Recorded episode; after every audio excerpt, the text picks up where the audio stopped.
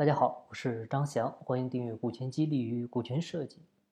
关于股权代持啊，很多时候我们都会碰到啊。你比如激励对象，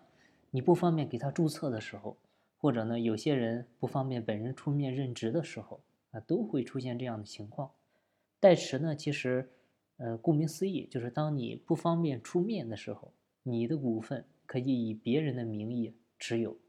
但是呢，写代持协议的时候，一定要注意一个事儿，就是你不能永久的委托他去代持。还有一个，就他的权利呢要很有限啊，要不然的话，你授权给他，他把你的股份给你卖了怎么办？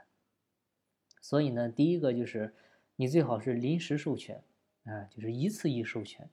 啊，千万不要傻了吧唧的就去永久授权啊，就我的股份就委托给你了。啊，有什么事你签字办就行了，啊，那个时候，啊，他如果说签字你只要让他办，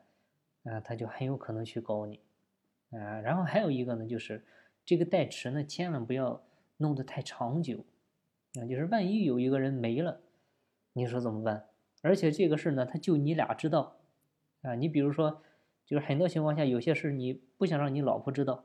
啊，这是很正常的事，就跟藏私房钱一样。就万一你们两个有一个没了，啊，对方不承认，你这个事就很难办，很难办啊，你就拿不过来。所以最简单的教大家一个绝招，就是，你比如你的股份，啊，由我啊，由张翔来代持，啊，只是呢名字上啊写张翔，而且呢这俩字呢还是你写，